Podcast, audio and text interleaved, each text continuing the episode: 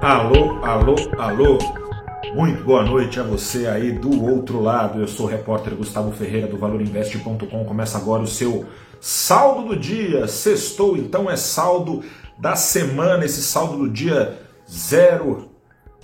04 do 11 de 2022, dia 4 de novembro de 2022. Uma semana em que o apetite ao risco bombou aqui no Brasil. Brasil bem na foto em relação ao mundo no acumulado dessa semana, primeira semana pós-eleição de Lula para um terceiro mandato.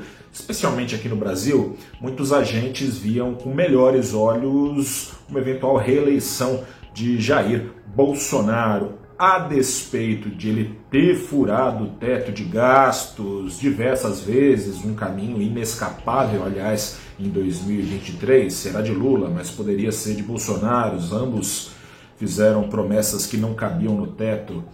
Enfim, apesar disso, o viés privatista de Bolsonaro era bem aceito por esses analistas. Uma derrota, portanto, era vislumbrada com ares de desastre, seria seguida de forte aversão ao risco, mais que nada. Investidores trataram de frustrar essas expectativas. Investidores estrangeiros fizeram chover dólar aqui no Brasil. Entre os motivos principais está uma expectativa de uma diplomacia mais amistosa do novo governo que vai nascer, além de uma política climática mais palatável e efetiva. Alguns fundos internacionais colocavam o Brasil na caixinha de países a serem evitados, não mais.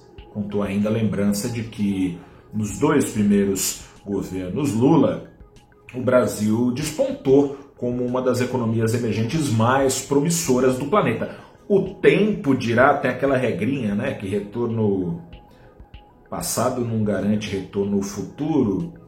Vale a pena ficar atento para essa regrinha também agora, né? O tempo vai dizer se a dinheirama que entrou aqui no Brasil não será obrigada a dar meia volta diante de uma terceira jornada menos alvissareira, digamos assim, do presidente Lula de volta ao governo. Enfim, mas foi nesse embalo que nada menos que 79 das 92 ações do Ibovespa fecharam a semana no positivo. A essa lua de mel do mercado, com o novo governo que vai nascendo, se somaram ventos, bons ventos, vindos da China, política de Covid zero, que vem fazendo a China crescer menos, essa política parece, há rumores, vamos ver se se confirmam, parece que essa política subiu no telhado, é um ponto positivo para uma bolsa e uma economia tão dependentes da saúde da segunda maior economia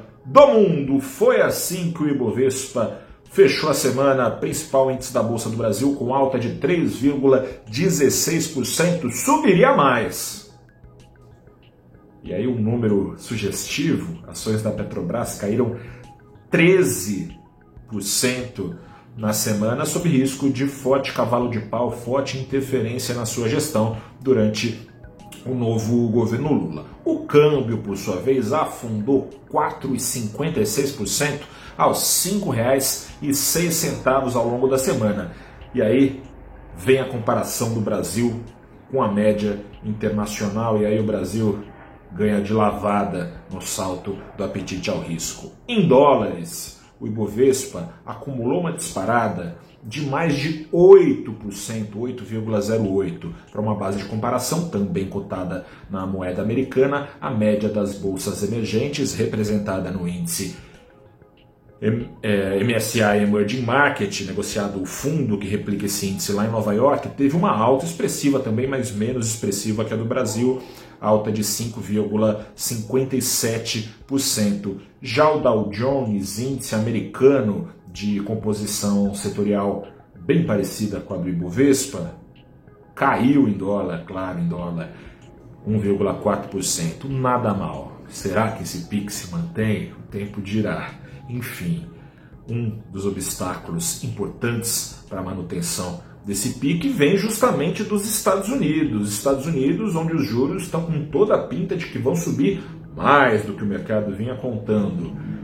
É sobre isso que conversaremos nessa segunda-feira, deixando um pouco de lado a eleição. Acabou a eleição, caixão fechado. Conversaremos nessa segunda-feira sobre a alta dos juros nos Estados Unidos, o que esperar daqui em diante. Conversaremos eu, você, às nove da manhã, com a economista-chefe da UPOM Global Capital, a Nicole Kretzmann, e também com o Vinícius, que é gestor macro da Tenax Capital, às 9 da manhã, no canal do Valor Invest, no YouTube, no Instagram, no LinkedIn, no Facebook, no Twitter. E se tiver mais alguma rede social, a gente entra também às 9 da manhã, ao vivo. Você tem lá o link também no nosso site para você acessar e mandar suas perguntas para serem respondidas ao vivo por duas das figuras mais relevantes deste mercado financeiro nacional, a Nicole e o Vinícius. Um grande abraço, bom fim de semana, até a próxima e tchau.